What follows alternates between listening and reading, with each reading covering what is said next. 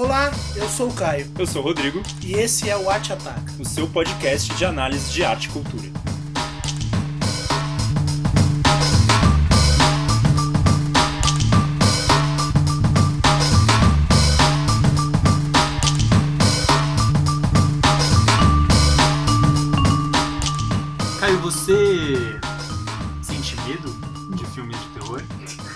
Meu Deus! Ou você só, você sente medo? Eu sinto. Caio, Não, agora é verdade, agora eu vou falar sério. assim eu como Regina sinto. Duarte, Eu- você tem medo? Eu tenho medo do Lula.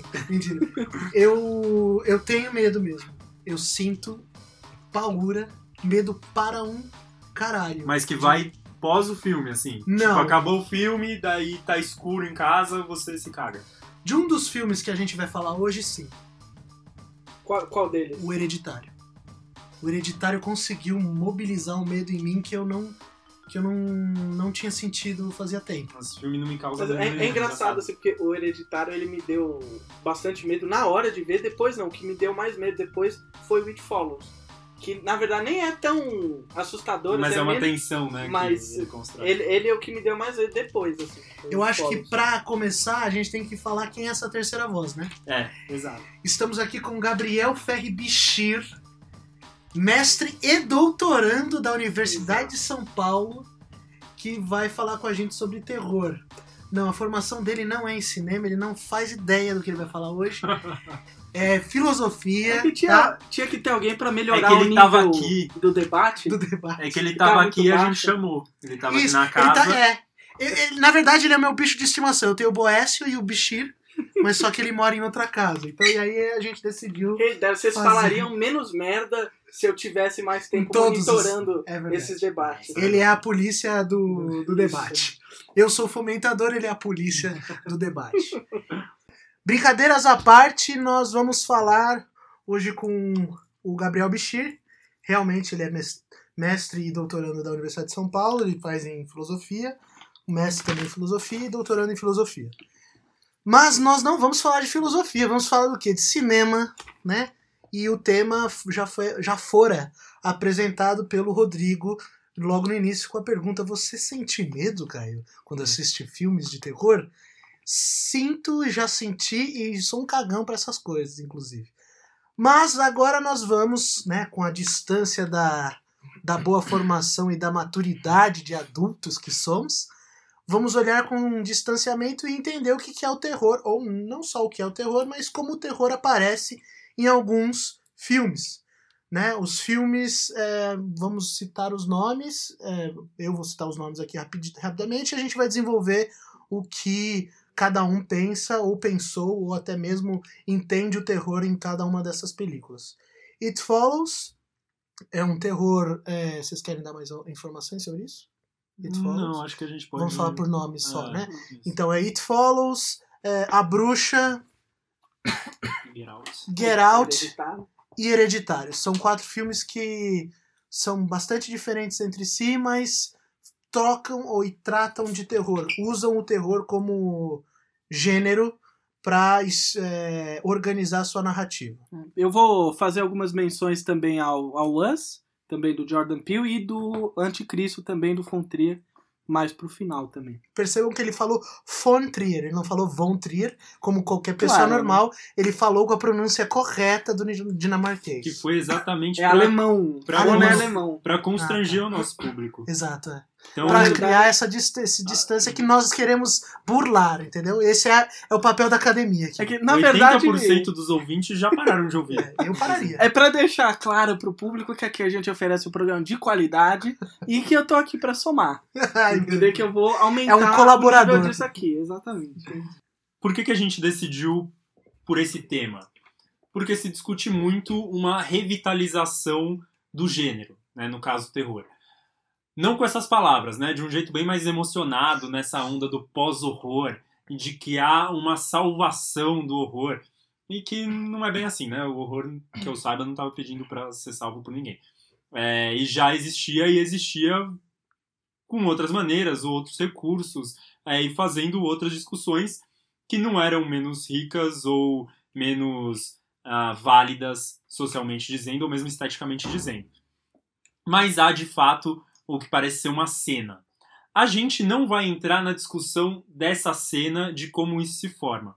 Eu deixo como sugestão um vídeo do Arthur Tuoto, que é um youtuber conhecido, né, um crítico conhecido que é, ficou conhecido principalmente pelos seus vídeos no YouTube e que também faz as críticas ah, no Instagram, em que ele discute a formação dessa cena, da onde vem isso, e que ele é, vai contra essa construção de uma ideia de que há novos filmes salvando o horror e fazendo algo completamente revolucionário nesse campo. Para a gente não ficar né, completamente aberto e ser só uma discussão dos filmes, até porque a escolha desses filmes tem a ver com esse cenário, eu acho que a gente pode dizer que é uma coisa que não tem como, tem a ver com o mercado, uma demanda que surge por filmes desse tipo e que uh, consegue chamar muito a atenção do público. O próprio Tuoto comenta sobre duas produtoras que se destacam nessa cena, que é a Blumhouse e a A24, e exatamente porque elas são, de certa forma, opostas, enquanto a Blumhouse é, vai para filmes mais baratos, mais gráficos, a A24 aposta em filmes mais cult, sofisticados, e isso acaba gerando é, no público um, uma oposição, ou mesmo é, criando no mercado uma diversidade de filmes que é interessante pro gênero para a construção do gênero. Só deixando claro que essa indicação que o Rodrigo tá dando vai estar na descrição deste podcast. Sim, link pro, pro vídeo diretamente. E só, só para comentar também, porque eu acho que é, é importante ver essa ambivalência que o Rod tá falando, que ao mesmo tempo que tem esses filmes bons, alguns dos quais a gente vai comentar aqui, é importante mencionar que tem sido feito muito lixo assim, em série uhum. ultimamente, daquele é, tipo tipo de horror, por exemplo, found footage ou aqueles. Não, atividade paranormal. ah, atividade essa, paranormal. Essa bosta aí. Então, é, essa coisa assim, atividade paranormal Sim. do 1 ao 30, é. jogos mortais 1 ao 30. Então, ao mesmo tempo que tá tendo coisa boa, também tá tendo lixo em níveis nunca antes vistos. Super variados, filme de zumbi, etc. Né? Então, tem essa ambivalência também. Aparecem os bons filmes, mas tá aparecendo. Tem também demanda por muita porcaria ao mesmo tempo, né? Ah, exatamente. Mas, mas o maior perigo é uma coisa que a gente estava conversando antes aqui até, né? É de acreditar que certas coisas só estão sendo feitas agora. Por exemplo, Isso. o horror sendo usado como uma é, metáfora ou como um formato de linguagem para falar de questões sociais. E que é absurdo, né? Principalmente se a gente ficar no Brasil. Eu acho que a gente tem espaço e demanda para comentar é, sobre fazer um episódio sobre cinema de terror no Brasil, até porque eu vejo um pouco diferente do que eu tô falando aqui. Eu acho que tem uma cena e essa cena não é por uma demanda de mercado, é realmente uma demanda estética. Muita gente encontrando no terror o jeito de expressar a certas injustiças ou conseguir falar sobre determinados temas. O, o terror mesmo entrando às vezes como um elemento em certos filmes, né? O som ao redor tem alguns Exato. elementos pontuais de terror. É, tem o, também cito o Animal Cordial, não sei se vocês sim, viram, sim. Né, que foi muito bom, também mobiliza vários de terror. Então também um sentido interessante assim de não ser o, não serem necessariamente filmes contemplados pela forma do gênero, mas que se apropriam de alguns elementos convenientes, né, Eu posso, eu, eu tenho uma, uma breve tese, mas é uma uma hipótese, na verdade, que é a seguinte. Primeiro, quem faz cinema no, no Brasil é a elite, né? A classe média alta, a elite intelectual brasileira, que pensa a forma também como um, um dispositivo crítico. Mas a gente consegue reconhecer também no Jordan Peele, por exemplo, que ele está fazendo isso de maneira intencional. Mas isso não é uma novidade, mas é o que acontece, é uma certa instrumentalização, no bom sentido da palavra, né, do, de uma técnica filmográfica de, do cinema. E eu acho que o terror, como ele é, eu acho que mais claro do, da história do cinema, ele remonta muito à história do cinema, pode ser um, um, recurso ali da, daqueles que estudam a forma cinematográfica. Existe uma, uma coisa as, nessa nesse gênero que nos evoca a história do cinema meio que automaticamente. Então eu acho que a gente que... pode ver isso pra, mais para frente. É, eu acho que essa, essa coloca uma discussão que é de fato interessante, assim, muito mais do que discutir pós-horror, etc., que é a maneira como esses elementos do terror podem aparecer nos filmes, porque muitas vezes a gente naturaliza o fato de se tratar de um gênero, né? Porque tantas vezes explorado com tantos clichês, você naturaliza um pouco o fato do gênero. Mas é, muito, muitos filmes, né? O que muitos filmes percebem, isso desde o início era claro, é que você não precisa necessariamente estar tá trabalhando com todas as convenções para colocar elementos do terror. Né? Se for ver os primeiros filmes de terror, pensar num, num caso como o do Caligari, as coisas não estavam consolidadas ainda. A linguagem cinematográfica ainda estava sendo criada, né? Mas mesmo assim se mostrou um instrumental adequado para aquele conteúdo. Né? E de uma maneira não necessariamente direta. Isso eu acho importante mencionar. Porque existem algumas interpretações que eu acho ruins do terror que querem ver o terror de uma maneira exclusivamente simbólica. Então, aqueles que vêm, ah, os zumbis são X coisa, né? O, sei lá, tal monstro representa uhum. isso ou aquilo. Sim. Eu acho que isso é muito empobrecedor, assim, não que o terror não possa trabalhar com certos símbolos, mas não dá para resumir todas essas temáticas a uma ligação direta a tal coisa, é, tal representante se liga a tal signo do mundo exterior. Né? O que é interessante é essa relação indireta né? Pensar no caso do Caligari, não se trata tanto. É, não, não é uma analogia de nada específico o filme. Né? Mesmo porque é um filme aí da década de 20, né? Ainda não tinha nem. E mais do que terror é expressionista, né? Faz Exato, lança mão de técnicas que não são nem do cinema, né? Exato. Mas se um cara como o Krakauer pode dizer que alguma coisa do Caligari antecipava Hitler antecipava o nazismo, não é de uma maneira tosca, direta, representativa, mas uma certa atmosfera psicológica que constrói e uhum. como o terror condensa na própria forma, né, a maneira de lidar o conteúdo, questões sociais, né, questões que aparecem querendo o diretor ou não, né, até inconscientemente na forma. Então, eu acho que o que é realmente interessante é essa condensação né, de elementos sociais na própria forma, de maneira indireta, né, e, e como isso né, vai evoluindo com o tempo, e que eu acho que é o caso também aqui dos filmes que a gente está discutindo. Né? E por isso não faz sentido falar de uma mudança radical no gênero, de um novo gênero que está surgindo, porque a gente vê isso é, desde o início lá. Né? E voltando à fala do Caio, eu acho que se soma a isso esse interesse ah, por esses filmes no, no, atual momento, principalmente esses quatro filmes aqui que a gente vai discutir, são filmes que é, têm como um princípio forte a dramatização.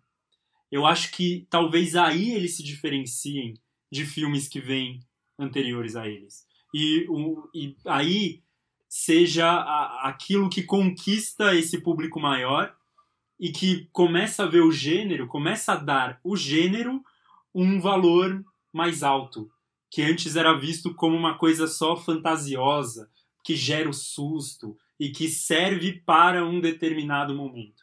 Então, essa dramatização que leva a uma ideia de, do que hoje se chama o terror psicológico, é, ela ajuda a criar uma coisa que no final das contas vai ser um pouco elitista.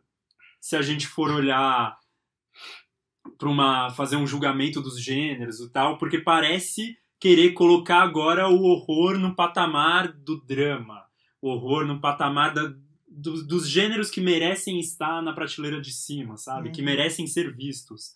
Agora você pode ver o é você que tem um bom dotado de um bom gosto. Agora há filmes de terror para você, sabe? Você que assiste Bergman. Isso, eu acho que é, essa dramatização acompanhada de uma estetização é, acentuada, estilização até a gente pode falar, com, com essa, essa carga psicológica muito forte, eu acho que acaba gerando esse sentimento por parte de, de um certo público. Filmes que agora é, valem a pena, que passam a fazer parte de um panteão em que podem ser vistos. Né? Bom, a gente falou que não ia falar sobre a história do terror e a gente tá 15 minutos falando sobre isso, ok? Só queria dizer que é isso que dá você ter três professores fa- falando num podcast. Bom, vamos falar dos filmes, certo? Vamos. Comecemos por qual? É isso que eu, o nosso convidado, né, como nós somos bons hosts, é, a gente vai deixar o convidado começar. Então eu vou hierarquizar. Zoeira. Mas é. eu acho. Eu preferiria começar falando pelo It Follows, mas porque foi o que menos me agradou, digamos assim. eu- que eu vejo mais fraco dessa lista e eu sei que o Rod discorda. Então acho bom que a gente já comece falando dele para colocar as discordâncias. E mesmo porque depois tem, tem mais relações que eu quero traçar entre o hereditário, a bruxa e depois o anticristo do que o It Follows. Então, para mim também faz mais sentido tratar desses depois, porque eu vejo temas incomuns, assim, desenvolvimentos incomuns, o It Follows um pouco mais à parte, né? Uhum. Então vamos Não começar vamos por isso. esquecer também do Get Out, né? Sim, tá, também, também. Pode ser o segundo, né? O Get Out começa do It Follows e aí Tá. o, o Get Out. Você quer começar fazendo um briefing aí, Rod? Bom, eu, eu revi o filme ontem, é, o que confirmou a minha ideia de que entre esses aqui que a gente escolheu é o, eu acho o melhor deles. É, assim, o, o gancho da história é muito simples, né? É uma, uma menina que passa a ser assombrada e perseguida, literalmente perseguida, por pessoas, assombrações que só ela consegue ver e que isso ela ah, adquiriu isso a partir de uma relação sexual. E esse parceiro sexual dela fala que ele pegou de outra pessoa. Então é, seria uma maldição que passa através do sexo. E ela tá em constante fuga ah, dessa maldição que tenta buscá-la. O que eu acho muito interessante. Eu acho que é um filme que caminha em algumas direções opostas aos outros filmes que a gente tem aqui. É um filme exatamente que se coloca fora do tempo atual. E isso me chama muito a atenção. Toda a cenografia não conta pra gente aonde aquele filme se passa. A gente tem é, personagens muito jovens que não usam um celular. Tem uma menina que usa um celular que parece uma concha, mas na verdade é um e-reader, é, e ela passa o, o filme inteiro lendo O Idiota, do Dostoiévski, e fazendo pontuações com trechos ah, do livro. E mas a coisa do subúrbio americano aparece, né? a coisa do subúrbio americano é muito forte, mas você vê que todo, só, só tem carro velho, eles assistem só filme velho em TVzinhas, né? Nada de TV plana e tal. É meio vintage, assim? É isso? Não, nada disso. Não, não é nada É fetichizado. só uma questão de. parou no tempo mesmo. É, É isso? é essa sensação, assim, de, de, de algo que não quer discutir como, ah, estou discutindo aqui algo do nosso tempo. Sim, sim, não é- Esse- esse não um é for- filme não é uma de coisa- agora, é. isso. Não é uma É. coisa forçada Isso. também, que quer colocar o isolamento, não. É E o contrário, e o que eu acho muito interessante disso é de que, pelo contrário, o lugar é muito marcado. O filme é marcadamente passado em Detroit e isso é muito forte no filme. E tem uma discussão forte no filme sobre isso.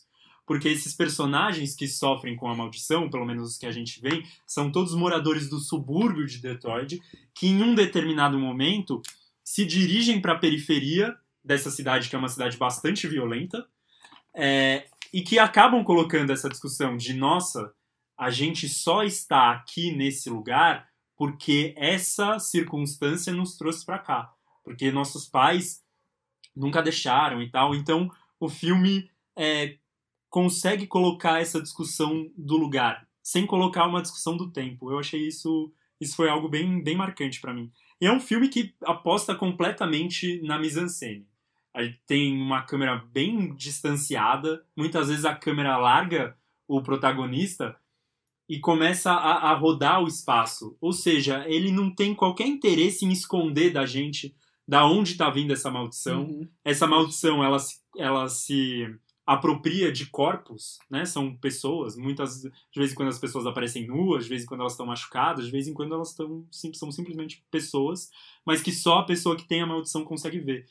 E isso não é escondido da gente. Então é, não tem aquela coisa de ficar enchendo de zoom, não, exatamente, de suspense. exatamente. Não, isso é muito legal. É, é, realmente um filme que não, não, não aposta nesses truques geradores de é. susto e tudo mais. Tem, tem uma trilha sonora que eu acho que quem assiste, gosta de Stranger Things, acho que vai se vai enxergar algo parecido ali no, numa construção de ambientação e tal. É, mas é isso, o que, eu mais, o que mais me chama a atenção nesse filme é, é, a tensão que ele constrói com o espaço. É constante isso. A gente fica a todo tempo olhando pelas janelas, vendo se a gente vai conseguir ver o que ela tá vendo também, porque de vez em quando a gente não enxerga. A gente só sabe que ela tá com medo porque ela começa a gritar e tal. E de vez em quando a gente vê que aquilo tá indo em direção a ela. Então, o, uhum. o jeito que a gente passa a olhar para o espaço do filme, do que tá na câmera, é transformado. E porque ele tem realmente uma discussão psicológica, que daí a gente entraria numa, já numa interpretação do filme, né? É, que eu acho muito forte, porque a mãe é um personagem completamente ausente. A menina, a primeira menina que a gente vê sendo morta pela maldição, a última conversa dela é com o pai e pedindo desculpas pro pai. E o, o último personagem de maldição que vem atacar a protagonista vem na forma do pai dela. Então, tem ali tem uma clara questão do corpo e de sexualidade e, e de relação de família que dá vazão e que dá espaço para interpretações um tanto freudianas e, e tal. É, eu, eu concordo 100% com, com as coisas que o Roger colocou. Acho que esses são os melhores elementos do filme, de fato eu acho que a gente tem que enfatizar que todos esses filmes quebram de uma forma ou de, outra algumas regras clássicas do terror. Cada um faz a sua maneira, alguns se apropriam de algumas dessas regras e mudam outras, então varia bastante. No caso do It Follows, é uma tentativa de fazer terror sem jumpscare barato. Faz algumas vezes, né? Eles não abrem mão 100% disso, mas ah, tem pouco, né? Usa-se pouco. Essa câmera distante é muito bem usada, assim. É, eu vou fazer uma comparação agora, pode ser meio estranha, mas eu acho que pode ser ilustrativo para quem está ouvindo. É, para quem para quem assistiu já o Dunkirk do, do Christopher Nolan. O que o Nolan consegue fazer nesse filme é uma coisa muito difícil. Ele está filmando um ambiente aberto, é uma praia, e a missão dele é passar uma, um sentimento de angústia num lugar completamente aberto. E, e ele consegue fazer isso exatamente da maneira como ele trabalha o suspense de você esperar quando um avião vai vir, quando uma bomba vai cair, você nunca sabe quando. E o fato também de trabalhar a coisa sonora, né? Então, forçar você ficar ouvindo quando tem algum som que indique alguma coisa. Então, ou seja, é uma, uma espécie de restrição cinematográfica que faz ser mais inventivo, né? Eu acho que é um pouco o que acontece nesse caso. Você evita os zooms, evita é, é, essas é, viradas bruscas assim e trabalha mais a tensão total espacial, né? Que é, é, que seria mais ou menos um pouco o protagonista vai conseguir fugir a tempo. Né? Você fica calculando a distância do monstro que está atrás dele, fica vendo as possibilidades do protagonista se esconder. Né? Então trabalha, digamos, com um outro tipo de antecipação né? Não a antecipação do susto, mas a antecipação de como os protagonistas vão lidar com aquilo, né? E eu acho que isso já é bem interessante que coloca um elemento assim de, de paciência, né? De construção paciente da tensão que poucas vezes explode, tem poucas explosões durante o filme, mas que vai ajuda a, a, a deixar a tensão sempre muito elevada. É, né? Só queria fazer um comentário disso porque como eu dou aula de produção textual, isso fica mais, é, mais claro para mim. É uma, um, um, expediente extremamente conservador. Conservador em que sentido? Narrativamente conservador. Essa, esse desenvolvimento da, do terror a partir do espaço é o critério básico que a gente dá aula lá do, no oitavo e no nono ano. O terror é o desenvolvimento do espaço. O enigma é o desenvolvimento da ação. Então a descrição é que produz realismo e faz o leitor ou aquele espectador entrar e fazer parte do terror e assim se assustar, é um expediente extremamente tradicional, né? E saber que a, o, aquilo que é mais interessante, aí eu posso trazer, a bruxa faz isso, o hereditário faz isso também, uh, o Geralt menos, mas a bruxa e o hereditário lançam mão de um espaço também para uma espécie de introdução. É lógico que a bruxa e o, e o hereditário é, usam também é, artifícios da própria narrativa, ou seja, existem conteúdos que interferem na forma ali e interferem também de como esse espaço será descrito, cada um à sua maneira. Mas a construção do espaço, da câmera mais parada, do zoom é, sendo tenho, tendo abrido mão, aberto mão da desse, desse zoom, zoom in assim, né, na cara do, daquilo que é assustador, isso é uma é tradicional, né? É extremamente é século XIX isso aí. O Poe fazia isso, todos os autores de, de grande é, envergadura do terror tradicional, a Shelley fazia isso. É muito muito interessante a gente ver essa é, vai até contra essa, esse discurso do, da revitalização do, uhum. pós-terror, né? É extremamente tradicionalista. É. Né? Eu concordo. Eu acho que não, é à toa assim, que esses filmes de terror hoje em dia estão tendo é, referências assim, muito diretas a Lovecraft, por exemplo, e o, o Bru, Bruxa claramente referências a, é, digamos, textos assim do romantismo, né? Que trabalham essas figuras do romantismo e figuras assim perdidas na história, né? Vamos aproveitar para entrar na bruxa. Já. Vamos, vamos. Eu só queria, é, então, a única coisa que eu queria acrescentar é que eu acho que é o meu ponto de discordância do It Follows. Claro. Que apesar dele fazer todas essas coisas que a gente mencionou de maneira muito bem feita, eu acho que ele recai um pouco naquilo que eu critiquei anteriormente, que é a coisa desse simbolismo muito direto. Então, é, é claramente está falando das doenças sexuais, é claramente uma metáfora. Né? A maldição eles nem escondem, porque a maldição é passada por ato sexual, né? Então, essa relação direta com as DSTs. E me parece que isso enfraquece o filme, deixa o filme um pouco subordinado a essa, essa metáfora, né? E de que certa forma no final, assim, o final acaba sendo uma espécie de happy end, entre aspas, de tipo, ah, os dois adolescentes aprenderam a lidar com a doença. Uhum. Assim como um doente assim de AIDS e tal tem que aprender a lidar, porque nunca vai ter uma cura, você tem uma espécie de happy end. No fim, eles aprendem a lidar com aquilo, né? A última cena lá é o bicho seguindo eles, eles na calçada, sabendo que o bicho tá lá, mas aprendendo a lidar com isso, né? Então, eu acho que esse elemento do conteúdo enfraquece um pouco e, e tira potencial também de inovação formal maior que poderia ter tido, né? Porque fica presa essa metáfora muito direta, né? É que eu acho que esse é um. É, é, sim, isso tá ali, mas é que eu acho que isso é uma falsa. Como que eu posso dizer? Pista. É, é tipo isso. Acho que é, é uma falsa pista. Ele, é uma... ele se utiliza disso. Uma dissimulação do diretor. É, é, Talvez eu esteja vendo coisa demais. É possível, claro, mas também pode ser a beleza da coisa. Né? É, o brincar com o que pode parecer muito simples e no final trazer uma mensagem, uma ideia muito simples. É, é. Como pode ser algo que, que permite voos mais altos, assim. Eu assisti, nas duas vezes que eu assisti, eu fui um, eu consegui um pouco além, assim. Mas a, acho que essa coisa da falta de tempo me marcou muito, inclusive para fugir dessa interpretação, entendeu? Porque se fosse algo passado nos anos 80, porra, você tá fazendo uma discussão temporal. E daí, se você faz hoje, você também pode fazer, tá fazendo uma discussão temporal de ah, esse, o acesso à internet, um, uma certa ideia adolescente que a gente vê hoje, que é real e que a gente está vendo em números, de acreditar que ah, essas coisas acabaram já. Essas doenças foram exterminadas, eu não preciso mais me preocupar com essas coisas e tal. Então, eu acho que talvez eu tenha me filiado demais a esse recurso do filme. Pode ser. Mas também acho que ele. Eu vi como uma falsa pista. Algo que te, te chama para isso, para te levar para um. Que é um pouco que eu lugares. disse que o Jordan Peele faz no Us.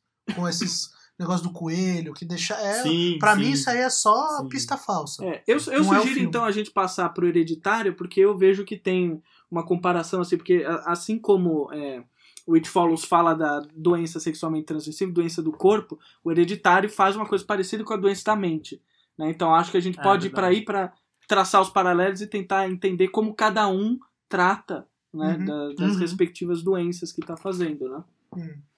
Faz aí um resumo, Rod. Eu odeio fazer resumo de, de narrativa, eu prefiro falar depois. Putz, do, do hereditário? É, eu faço. Então é o seguinte, é, o Hereditário, ele é uma narrativa um pouco dividida em dois, mas vamos lá.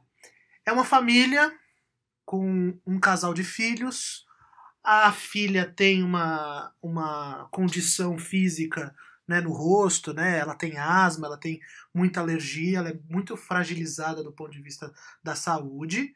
Um irmão é, um pouco é, excêntrico, para dizer o mínimo, Instável. instável. Uma mãe extremamente cuidadosa e meio freak, assim, né? Até demais. Com histórico de doença mental. Com histórico né? de. É, exatamente. Ela é a, a carregadora do gene da, do problema, né? Do problema do filme. E um pai extremamente alheio. Né? Então, uma é a típica família de classe média. É isso.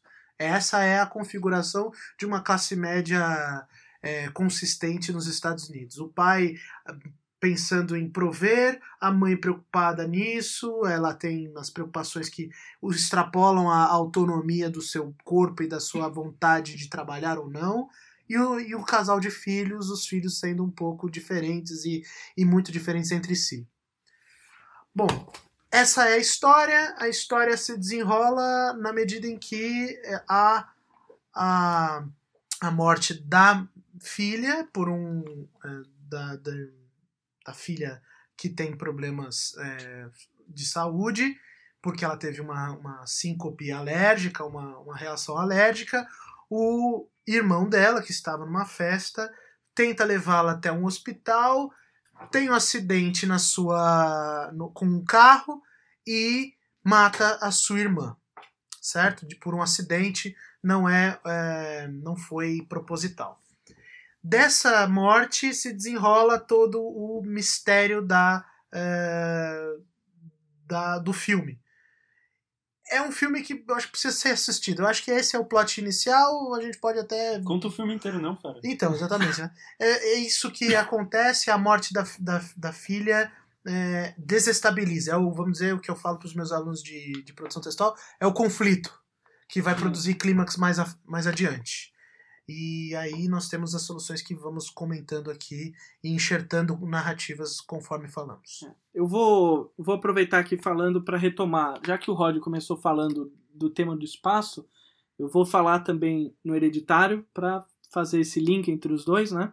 E o Hereditário também trabalha isso, talvez é mais incorporado ainda na narrativa que o It Follows. É, tem muito tema da observação no Hereditário. A mãe, ela fica fazendo maquetes o tempo todo, né? Ela é obcecada por essas maquetes que reproduzem a vida dela mesmo, né? Ela faz a, a família dela, a casa nas maquetes. E o Hereditário tem muitas cenas assim, que são a câmera é colocada, né, na maquete e depois entra dentro da maquete e vai para a família mesmo. Hum. Né? Então o Hereditário trabalha essa coisa do espaço no sentido assim da, da observação, né? Parece que tem sempre um observador externo olhando aquela família, né? E, e que é um pouco como as personagens se sentem, absolutamente deslocadas, vendo tudo de fora e impotentes para atuar, né? Só que enquanto It Follows vai, digamos, para fora, né? E trabalha essa coisa da distância espacial e essa tensão pela distância espacial, o Hereditário vai para dentro, né? Então ele trabalha toda essa dinâmica da doença mental em cada um dos personagens, usa muito mais os zooms e tal, né, do que alguns dos artifícios comuns do terror do que It Follows, mas também abre mão dos jump scares e deixa a atenção construir a partir desse zoom, vai mostrando muito a dinâmica de interação entre a família, né, como a família já está completamente decomposta, né, por uma série de, de acontecimentos, de, de ranços é, que tem entre, entre todos eles, né, cada um tem raiva do outro, e vai mostrando essa gradativa dissolução, né? E Até chegar ao desfecho, né? até chegar ao desfecho, é. o- que aí, eu não sei se vocês têm alguma coisa mais a falar, porque eu já entra também o que eu iria criticar no filme. Então acrescenta. Não, eu acho que o, o, des- o problema do desfecho é que ele resolve coisas que estavam sendo dissolvidas. Acho que não precisa. É, eu, Não, eu mas não... antes, eu acho que a gente tinha que voltar no, no que você falou de ser uma narrativa em duas partes. Hum, Porque isso é uma coisa que me incomoda. Eu acho que eu me interesso muito pela forma que o filme começa. Eu acho que ele é- tá ali na, na casa do terror psicológico. E eu fiquei muito interessado em como ele ia desenvolver aquilo. uhum. Eu gosto muito da coisa da, da maquete e da família e dá, dá esse espaço para você pensar é, de que eles estão meio que sendo como se pode dizer controlados, né? De que, de que ela não pode fugir daquilo, e daí tem toda a relação com o nome do filme, uma coisa que ela tá tentando fugir da família dela, dessas doenças mentais e desses problemas que ela tinha com a mãe, enfim. E que parece que ela que é algo que ela não tem como controlar. E então acho que tem uma metáfora interessante ali que vai se construindo e visual, isso que é mais importante, Hum. né? Que tá em, sempre em contato direto, porque é a própria casa. É, porque aí não, é, não chega a ser uma metáfora, né? Chega a ser um símbolo mesmo. É, exato. Então ela tem significância no filme, ela tem Uhum, materialidade isso. no filme. Então isso é importante pra, pra estética, né? É, então, é isso, isso eu acho que é uma coisa que eu vejo uma diferença dos dois. A doença mental no hereditário, ela não é uma coisa que é simbolizada por outra. Hum. Então você não tem, digamos, uma maldição que representa uma, é, uma condição mental, uma doença mental. A doença mental é já o próprio vínculo. Uhum. Né? Então, eu vejo que no caso do It Follows existe uma certa exterioridade. Você tem uma maldição no It Follows que representa algo exterior, que é a doença sexual. Isso eu não vejo no hereditário. E para mim, isso é um procedimento mais interessante, porque fica aí estritamente imanente. Eu acho que se o hereditário tivesse sido 100% fiel a isso, teria sido um filme perfeito. Onde eu acho que ele desliza, e eu quero ver a opinião de vocês também, é nessa coisa de é, lançar mão no fim desse expediente muito fácil de filme de terror, que é o monstrinho sobrenatural, Isso. que é, o, É o a desfecho como, entidade pagã. Conciliação, mesmo que seja uma conciliação sobrenatural, porque é uma conciliação né, é, sobrenatural, de que a intenção do, vamos dizer, do, do ruim, da- do culto ruim que estava acontecendo lá, é, da, que é uma maldição que não é mais a doença mental, mas é uma maldição de cunho paranormal, ela restituiu o que estava sendo dissolvido. Exatamente. Então não exatamente. tinha razão disso acontecer. Razão. Então é, é meio que uma espécie de. Eu não sei, é, de novo, as minhas inter- intertextualidades são sempre com a minha experiência pessoal. É como se o meu aluno ele tivesse escrito um texto maravilhoso até o clímax, e aí ele tem que entregar a tarefa e ele fez o desfecho na hora. Isso. Então foi isso. muito apressado, não tem conectividade. É como se faz qualquer coisa aí, a gente precisa. Só que não é qualquer coisa, a gente percebe que o filme está sendo construído para isso. O que, inclusive, é, en- enfraquece algumas forças do no caminho final. Né? A parte em que ele está no escuro, em que ele tem uma certa. ele se perde dentro da sua própria casa, ali podia ser uma dissolução completa do sentido. Né? Mas eu acho que filmograficamente, até cinematograficamente, seria muito complicado para ele dissolver o filme lá. Né? Eu acho que seria inviável do ponto de vista até do consumo do filme.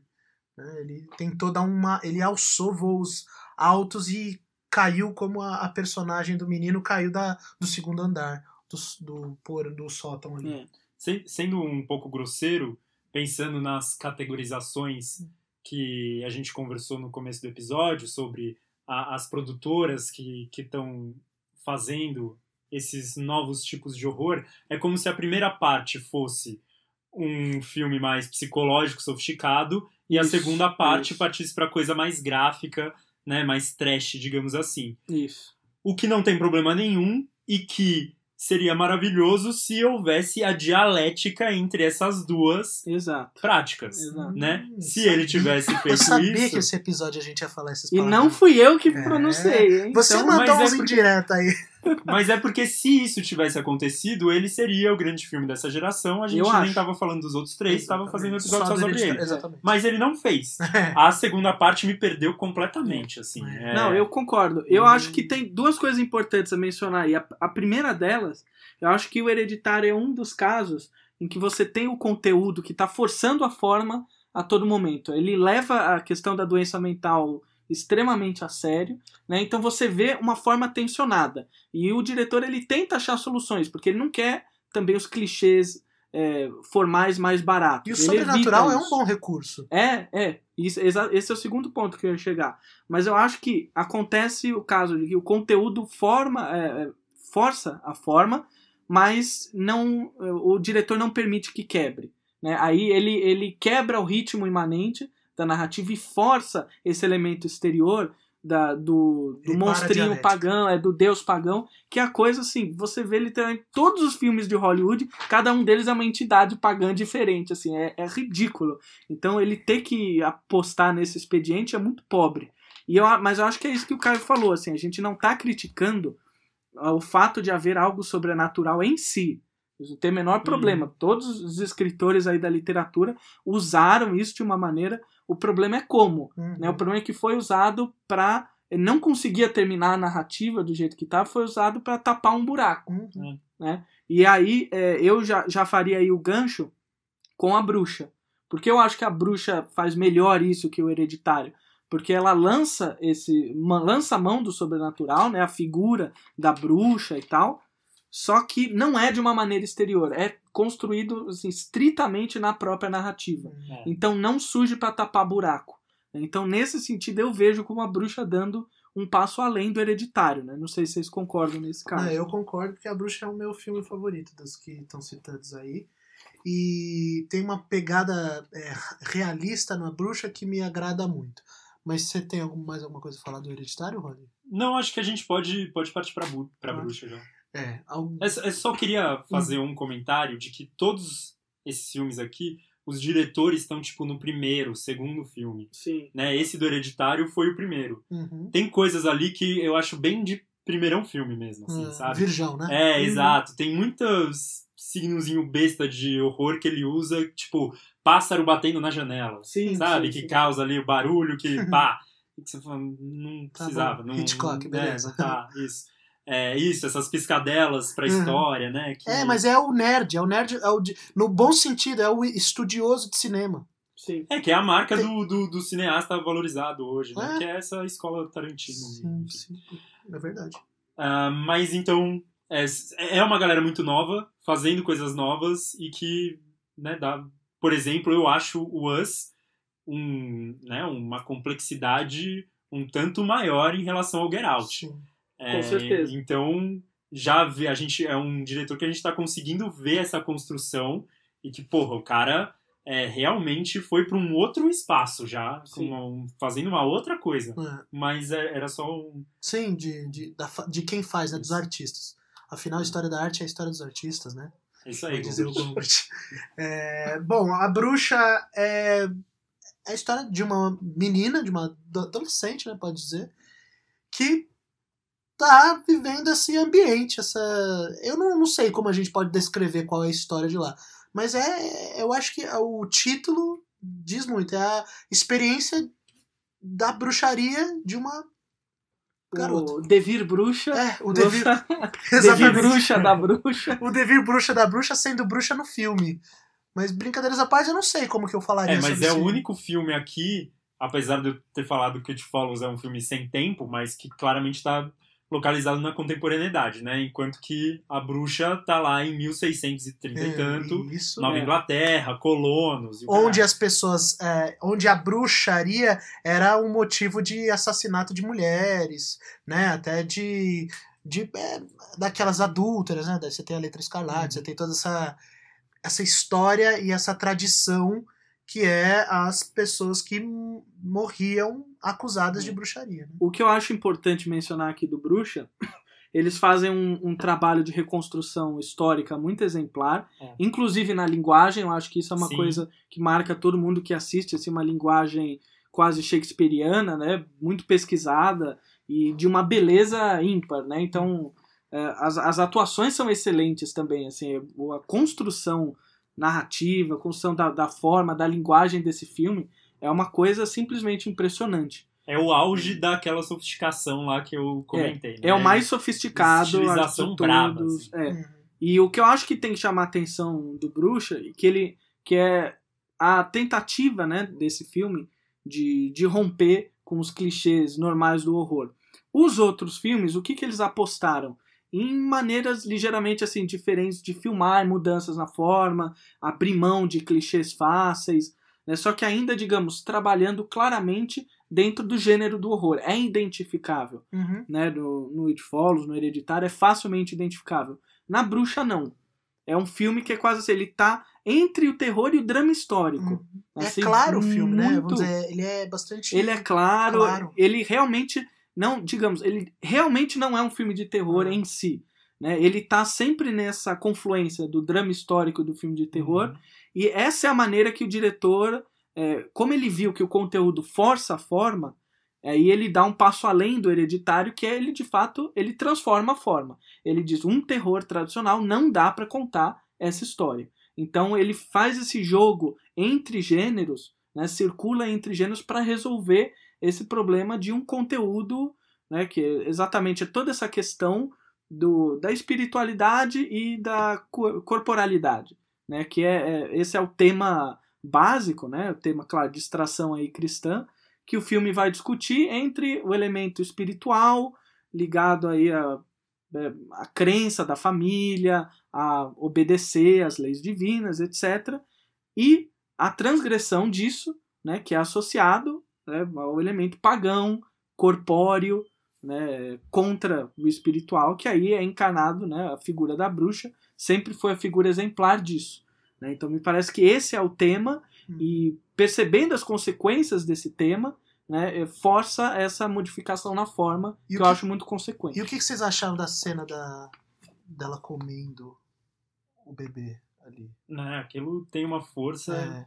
e que E dialoga é- com essa que é coisa essa É que figurativa. você vê ela comendo o bebê mesmo, assim. Ela não é nem um pouco escamoteada. Sim, é bem forte. É logo e, no e mesmo tem, a, a- tem uma cena de, de morte, né? De, Ah, é verdade, de, verdade. de uma criança, pô, que é de uma atuação absurda, assim. Uhum. É uma cena muito forte.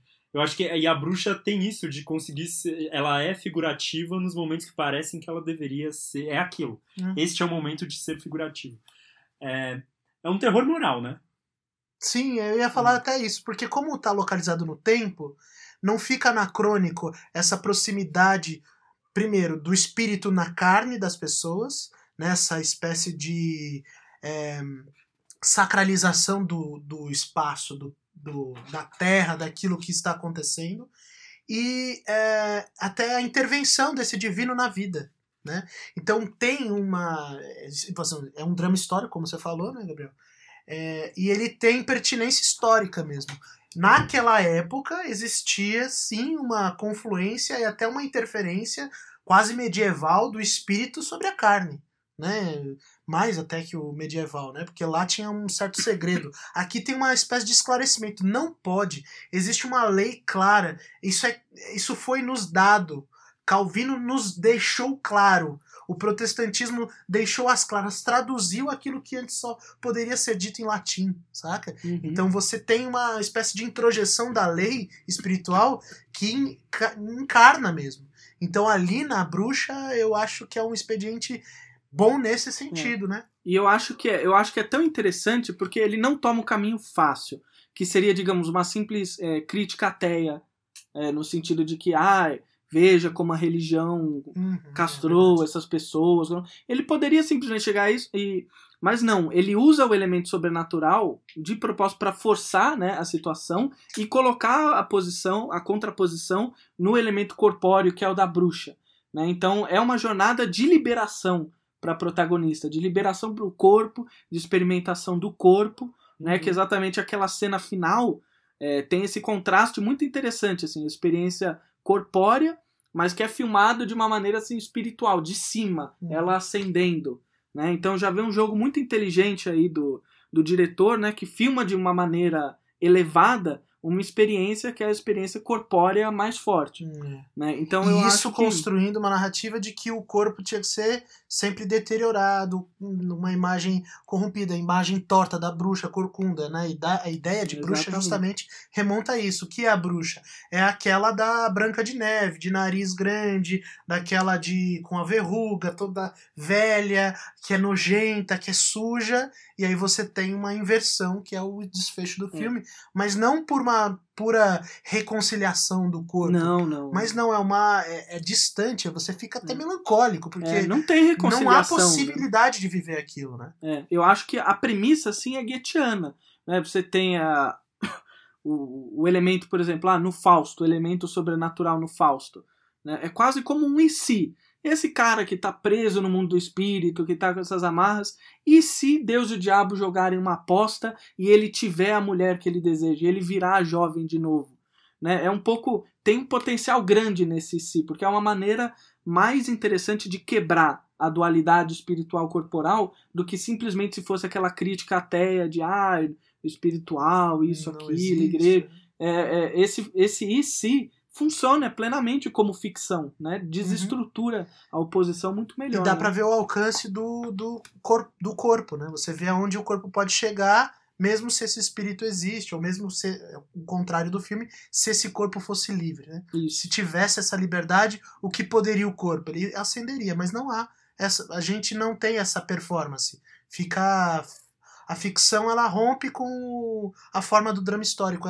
Ele não, ele não conta uma verdade, mas ele a- aparenta uma verdade possível e brecada logo de cara. Isso. Não há como voltar 1600 e acreditar que mulheres não foram assassinadas por muito menos do que isso que aconteceu no filme. É, então eu acho que essa, essa é a questão. É, não há uma reconciliação final mesmo. O drama histórico e o terror, eles estão em choque um com o outro o tempo todo.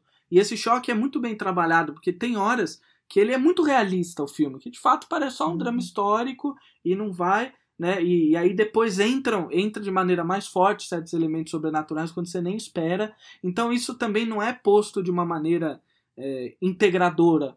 Né? O diretor sabe que não é possível fazer isso. É, de fato, é um artifício para lidar com uma fissura da própria forma. e o né? sobrenatural se comporta como sobrenatural, né? Sim, Porque é isso, ele rompe, é a maravilha, né? E no sentido maravilhoso de romper com a normalidade e as coisas lidarem ou não com isso. Porque pode ser que ninguém esteja lá para enxergar o sobrenatural. Esse é o mais interessante. Nós somos espectadores tão distantes, temporalmente, espacialmente, tematicamente, que quando a gente vê o, o sobrenatural, a gente não, não nos afeta. É, aconteceu isso lá, ninguém estava lá para fazer aquilo mudar a- as coisas. Não, passou. É, o bonde passou, o bonde da história passou, o bonde da, do sobrenatural também passou. Vou pegar a palavra conciliação para fazer a ponte pro próximo filme, que é um filme que fala conciliação é o caralho. Fogo nesses racistas aqui. Vamos matar todo mundo. Isso. É, mas é isso mesmo. Vamos falar então do Get Out, do Jordan Peele. Se você gosta desse diretor, nós falamos sobre o Us é, nos Episódio primeiros episódios. cinco? Episódio 5, acho que é Eu o acho que é o episódio episódio 5. 5, volta Se lá não, que o a gente 5 é o fez 4, exatamente. Vai lá na lista, ouça todos e pare no, no Us pra dar uma olhada no que a gente falou, inclusive pra comparar com isso que a gente tá falando agora. Get Out conta a história de um casal interracial que a mulher branca chama o seu namorado para visitar a família. E lá nós temos uma família eleitora do Obama por duas vezes Isso. certo? É, assim, eu tenho certeza que aquele pai falou mais antirracista do que eu. Tenho até amigos que Eu são. tenho até amigos que são.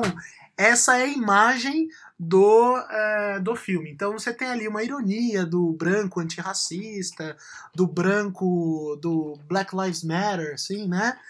Que é uma, uma ironia interessante porque vai se transformar na matéria do filme, né? Vai se transformar na forma do filme terror ali. É, Tem uma, uma coisa estranha, né? Uma coisa não é es- estranha não no sentido de, de causar é, desconforto, mas produzir uma, um, um conflito no filme que é essa mesma, é, esses mesmos brancos esclarecidos são motivo das piores é, Atrocidades. atrocidades e barbaridades com o povo negro que vai até essa casa.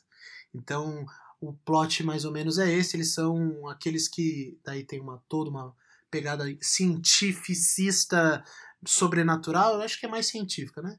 De você colocar é, cérebros ou consciências velhas, de pessoas mais velhas brancas, no corpo negro, que é um corpo mais forte, mais é, potente, tem essa ideia também, que isso é muito interessante. Como a gente olha para o corpo negro, como se percebe a hipersexualização, a, a, a, hipertrofia dos músculos, né? O corpo negro como corpo forte do trabalho, do, do da atividade é, física, né? Então tem essa esse conflito que organiza o filme que é muito interessante, até às vezes muito ou seja, em tempos de apropriação cultural, a gente tem a apropriação física corpórea. Física né? corpórea. Exatamente. E aí, o que, que vocês é, o, o que eu só, quero... Ah, só pra lembrar, o Gabriel escreveu sobre o Get Out É. pro Tapume. Verdade. Então vai estar também no, no, na descrição desse podcast, caso você queira ler as 12 laudas que ele escreveu sobre isso. Porque assim como eu, assim como eu, ele escreve bastante. Eu também escrevo, se você quiser ler os meus textos, também tem aquelas oito laudas que vocês vão encontrar no Tapume. Esse é um jeito bonito É, de eu- falar em capacidade de síntese, de reconhecer as próprias falhas, Exatamente. que é o que a faculdade de filosofia faz com o é. jovem. Mas então agora serei sintético e vou sintetizar o argumento que estava Você naquele vai ser texto. quase aforismático, é isso? Quase aforismático. Sintetizar o argumento, porque eu acho, de longe, o Get Out de todos que a gente conversou é o mais fraco, em certo sentido. Tem, tem algo interessante dele que eu vou mencionar, mas eu acho, pelo menos eh, no sentido estritamente formal, é de longe o mais fraco. É, não tem nenhuma inovação formal, ele é clichêzaço, clichêzaço, essa coisa de ah, é, namorados, adolescentes indo para algum lugar em que vai dar alguma merda.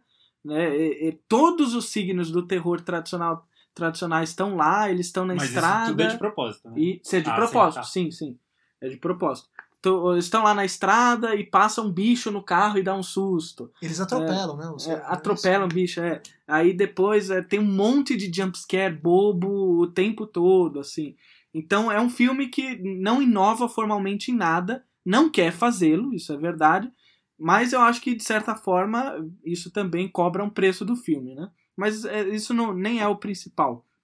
O que eu acho de interessante que acontece no, no Get Out é o seguinte: essa forma, digamos, essa forma pronta, essa forma mais clichê, ela funciona de uma maneira curiosa com o conteúdo, que é o racismo, né? de, de tal modo que não precisa de nenhuma entidade sobrenatural. Então abre mão completamente desse tipo de, é, de clichê do gênero né? e, e vai pro tema mesmo, que é o racismo, e o filme fica tudo nisso. Porque o racismo, Então- ele funciona como sobrenatural lá, porque ele é... Exa- Essa é a Ele questão. tem esse alcance sobrenatural. Essa é a questão. Por que, que um conteúdo como racismo funciona numa forma tão ordinária quanto essa?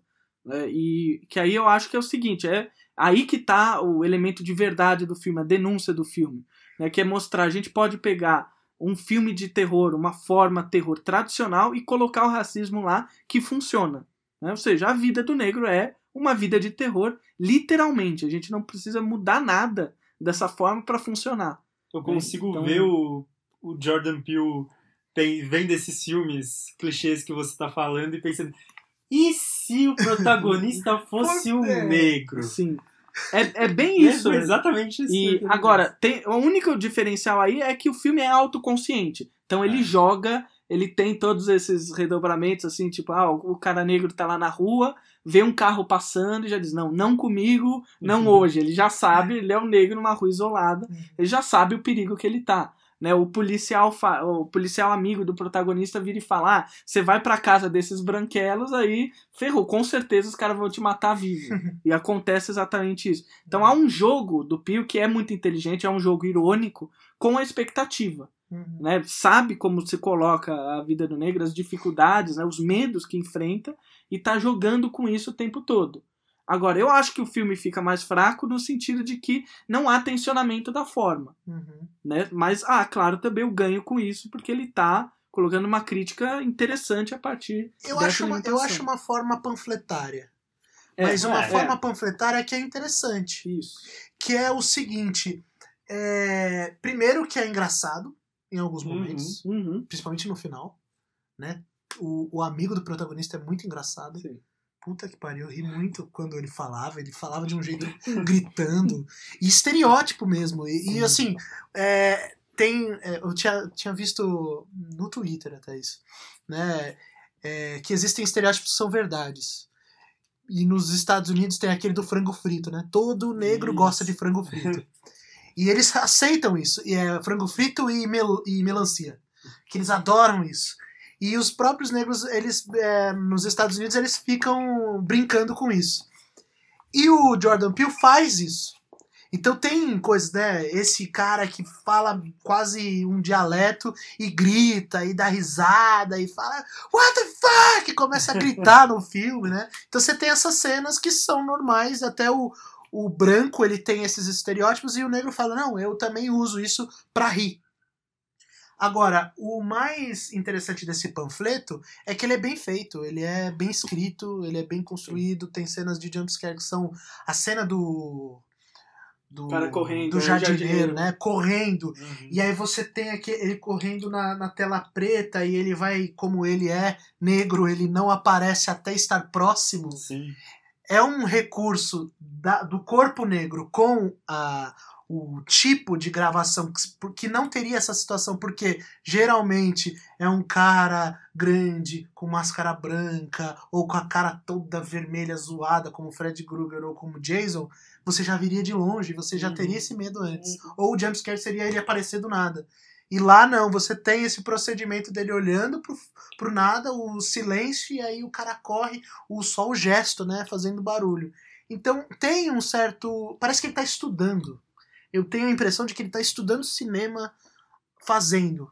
Falando assim, onde eu posso chegar com uma temática negra, assim, materialmente negra, concretamente negra, não fetichizadamente negra, é, e o que, que eu posso fazer com isso? Então ele tá testando algumas coisas, parece. Porque no Us ele vai desenvolver de outras formas. É, é uma análise que só é possível depois do, É, do exato. Us. Mas eu, eu falo isso porque a minha visão sobre Get Out melhorou muito depois de ter assistido Us. Ah, Eu passei a entender o filme de outro jeito até. É, essa questão do, do riso, né, de como ele trabalha, como ele vai lá encostar em outro gênero, que é o da comédia. E a, a- o horror trabalhou e trabalha muito com a comédia, isso já é como. Mas a gente estava mais acostumado nisso no filme trash, né? é, Na, naquele riso do absurdo. sim. E aqui ele coloca o riso para escapar de um. Apesar de, de ter algo de panfletário, para escapar de um certo militantismo ah, superficial, É. não sei, né?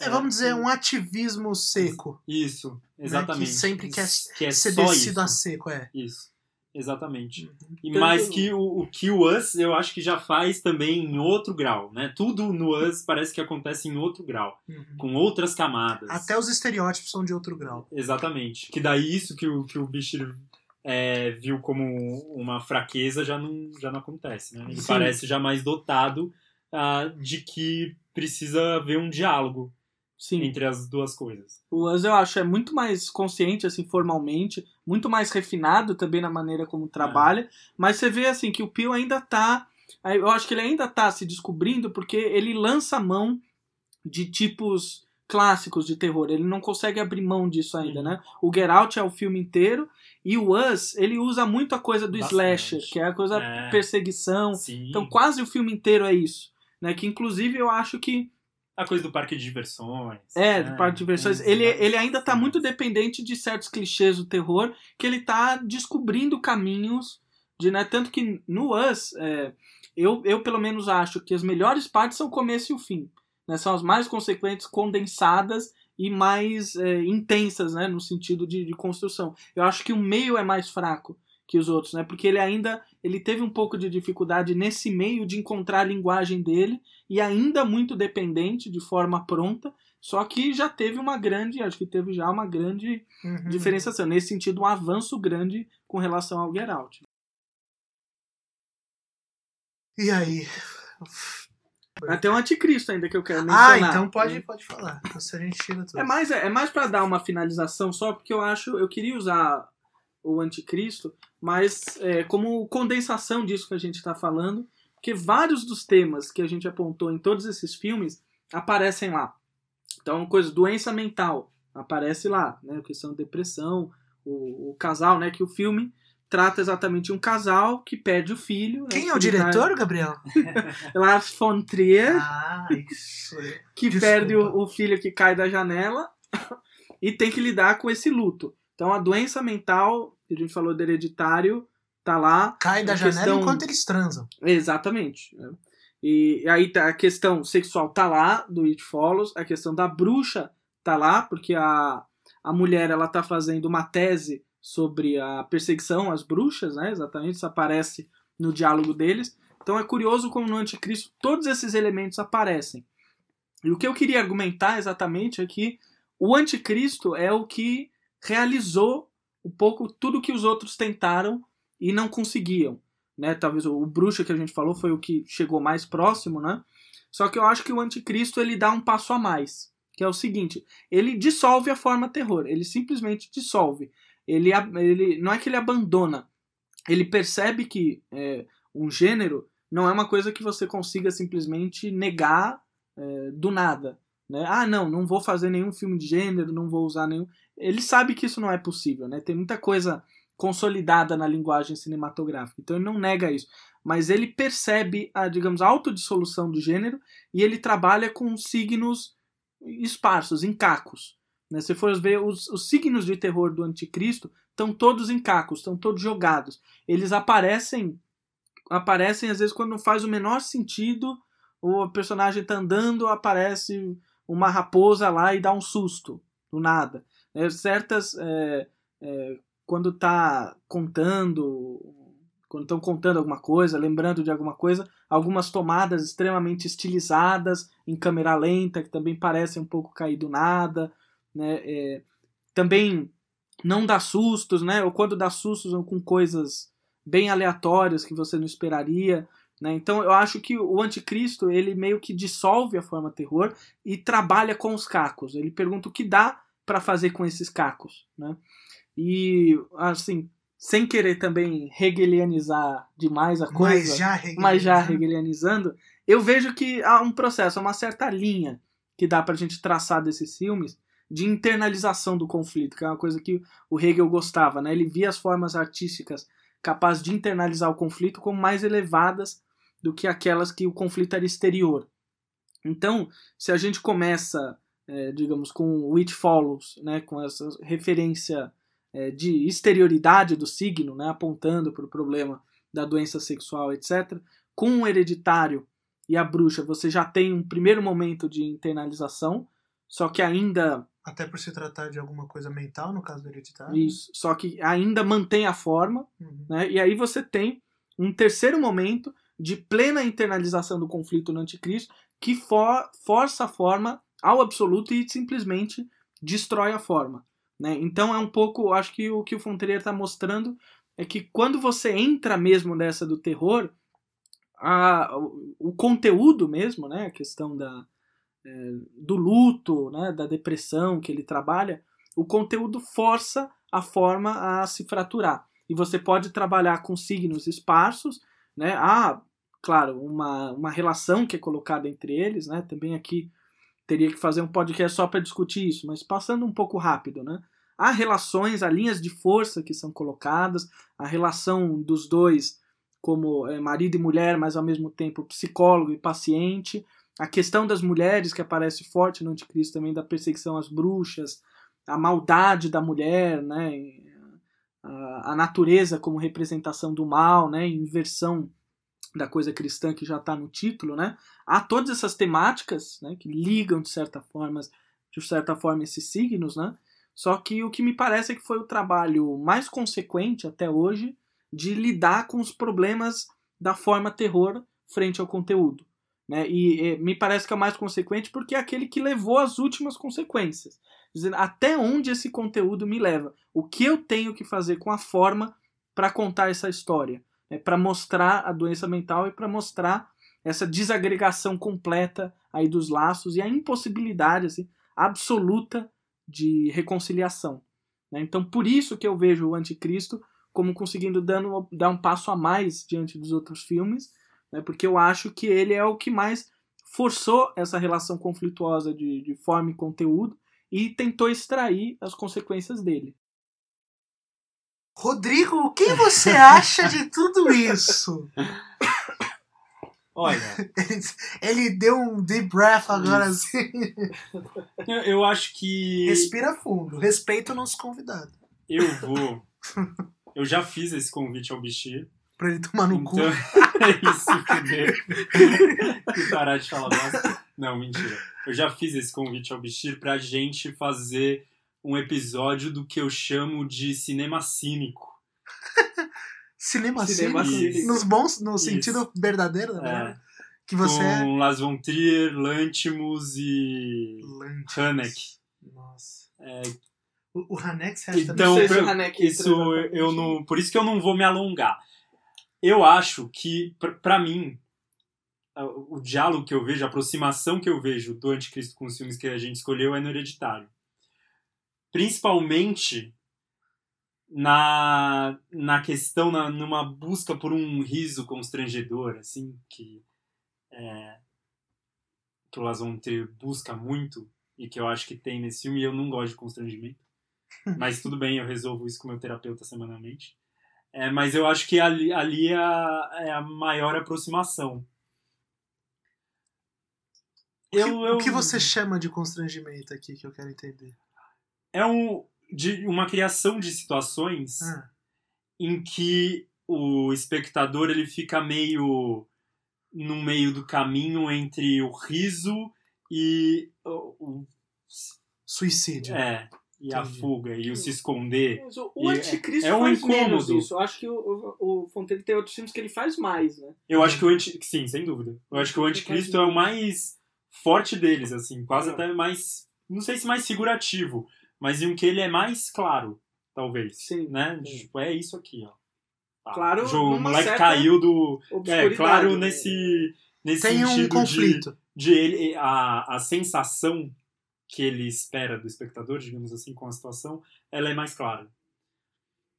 Eu não sei, eu, eu, eu para mim faz sentido algumas coisas que o, que o Bichir falou enquanto diagnóstico, daí enquanto interpretação, enquanto juízo, elas fogem completamente do, do que eu me interesso. Eu acho que essas coisas que o Von Trier faz no, no filme dele, eu sempre me pergunto, me coloco a que custo né, para mim, isso sempre vem a um custo muito grande estético, narrativo, de construção de personagem e tudo mais.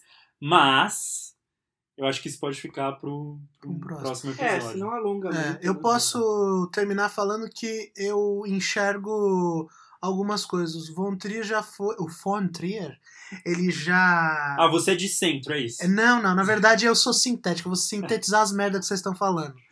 é, numa coisa superada. O Rebum vai vir agora. Eu acho que o Von Trier tá pouco se fodendo para, para a forma, o gênero terror. Eu acho que a forma terror é só como a gente conseguiu entender o filme Anticristo. Ele tá contando uma história. O, o Von Trier ele tem uma coisa que ele é ele tem muito estilo, você consegue entender na primeira cena que é ele que tá gravando mas ele tenta ser o mais realista possível. E foda-se qual gênero. Eu, eu não senti medo do, do, do anticristo, o susto tem em todos os. Todos, porque pra, eu tenho uma. para mim, que o, pro Von Trier é o seguinte: não existe coisa mais assustadora do que um animal chamado homem, o ser humano. É, é, essa é, isso, é a premissa é. dele. Então, isso, desde Ondas do Desejo, que é um, um filme de amor, até o Anticristo, ele tá usando o mesmo expediente. Eu vou contar uma história sobre um homem mau. Homem, o lobo do homem. Ele é um robesiano. O homem não nasceu para estar em conjunto e se nasceu é uma forçação de barra que alguém precisa de violência para funcionar. Se não de violência, precisa ser sadomasoquista. O poder ele não é uma coisa é, legítima nunca, ele sempre vai ser totalmente doloroso. O que é, a aproximação que o, o, o Bichi faz me parece é, retrospectivamente válida, mas imanentemente não me parece. Não acho que ele tá trabalhando terror lá. Eu não me não enxergo dessa É, forma. então, assim, só pra falar rapidinho, não, não que eu acho que a gente tenha que tomar o que os artistas falam de si mesmos, né? Literalmente, a gente tem que sempre ter uma desconfiança disso. Na verdade, é o último que deve ser Ainda mais em É. feliz, né? Com certeza. mas, mas é interessante, porque eu vi uma entrevista dele em que ele falava, porque eu, eu acho sintomático, né? Ele falava, eu queria fazer um filme de terror. Eu tava em depressão, queria fazer um filme de terror, mas saiu isso aí, que é o Anticristo. Hum. Eu acho que essa fala condensa bem a ideia, que não é exatamente que ele não queria fazer terror e sair, é o contrário. Ele queria fazer um filme de terror e saiu o Anticristo. Por quê? Porque ele não conseguiria operar dentro da lógica necessária, né, condensada no que a gente chama de terror. Então, exatamente por levar a sério essa impossibilidade, que ele produziu algo que não é exatamente terror. né? Porque eu acho que esse seria o mérito dele. Porque senão eu veria muito mais como um demérito, se fosse o contrário. né? Simplesmente, ah, não vou trabalhar, não me interessa. Ele é muito consequente com. conhece os gêneros para tratar de uma maneira desinteressada. Eu acho que o procedimento aí é esse inverso. Né? Uhum. É, eu ainda não me convenci de que ele tenha, é, de novo, os filmes que eu assisti dele, eles não são de gênero, é, é- é ele contando uma história, eu sei contar uma história sobre uma, uma verdade pra mim. Eu tô investigando, ele tem uma obsessão. A obsessão dele é a humanidade, ela é Deu uma errado. merda, ela deu errado. E isso não é ruim por si só. O Rodrigo, pode, a gente já conversou sobre isso, isso para ele é uma premissa que trava esteticamente. Né? Eu não sei dizer que se trava. Para mim, ele fez alguns filmes diferentes, que alguns são interessantes. Mas quando eu vejo um, um filme do, do Von Trier, ainda mais quando a gente está falando do, do Anticristo, que não era nem um tema para a gente discutir nesse podcast, mas ele se tornou, inclusive adicione no nome desse é, podcast, é como ele supera qualquer gênero a priori, me parece isso, tá? É uma experiência que eu tenho dos filmes dele. Ele, a priori, ele vai superar. Mas como isso Porque- é possível superar um gênero a priori? Porque ele já virou um, é um filme de, de autor, é um filme de tese. Por isso que é, o gênero, se eu colocasse, é um filme de tese. Mas o, o, É, o gê- isso os, eu- os gêneros em geral, eles entram no seu filme, você querendo ou não. Hum, É, é um pouco. Então, nesse sentido que não tem como superar a priori, porque a questão é, tá lá, o que, que você vai fazer com isso? O que, que você vai fazer com esses signos construídos numa história inteira do cinema? É, o que, Porque o que eu o acho que Fontaine não ignora, essa que é a Então, questão. o que eu acho que do- causa essa confusão é porque o Von Trier, ele também é outro que assistiu muita coisa, né? É um, também um, um um cara que leu a história do cinema e tal. E os filmes dele me parecem estar sempre com algum diálogo com a história do cinema, né? Sim. Então ele já fez de tudo, de musical a filme É. em castelo, a, né? A filme de cenário, de teatro, filme né? de fim do mundo, de tudo um pouco. Ah. Mas é, é isso. Ao mesmo tempo, todos esses filmes têm isso e estão além disso. Isso, porque é essa sempre questão, o filme da tese dele. Isso, isso é, É. verdade. É, esse é o caráter a priori. Parece que ele tem. É, é como se fosse. Aí é uma metáfora filosófica. É como se a gente tivesse um mundo inteligível e o filme participasse e assumisse uma certa forma desse mundo inteligível. Entende? Ah, mas aí. Então tem uma corrupção dessa tese que não pode ser dita num único filme. Eu sou in- inviabilizado de fazer o filme, o tratado filosófico do Von Trier. mas- Ele precisa fazer vários Eu acho que filmes. se ele fizer isso, aí ele é um mau diretor. Porque tem que ter, tem que ter um, um diálogo, tem que ter essa dialética entre o mundo inteligível aí e o que tá criando. Porque o que eu vejo de interessante no Anticristo é exatamente que há um jogo aí o tempo todo. Se há, por um lado, uma tese, né, essa tese ela tá em confronto com a figuração dela no filme e com os signos. Né, e, e a maneira como ele manipula esses signos sensíveis altera o tempo todo a tese, de tal forma que ele não é um diretor. Eu acho que em nenhum filme dele é fácil você chegar e simplesmente dizer, ah, ele está dizendo isso. Né? Você pode pegar linhas de Uhum. força que ele está trabalhando, mas de fechar assim na tese, você sempre encontra no filme dele a tese oposta. Sempre, de alguma maneira ela tá lá. né? Então, assim, pode ter até a coisa muito inteligível, mas não, eu acho que não a priori, assim, no sentido de anular o conteúdo. né? Bom, Eu acho Mas, que a gente está há é. muito tempo É. discutindo. Von Trier, 20 É. minutos pelo menos. O público tá falando, como eu vim parar aqui, eu só tenho seis anos. Bom, galera, esse foi o nosso décimo podcast. Ah, não. Não? Décimo primeiro, talvez. Décimo primeiro Não sei, podcast, não sei. A gente, você edita essa porra. É, então, acabamos por aqui falando sobre cinco filmes. Todas as referências, como é de praxe, estarão na descrição deste podcast, deste episódio.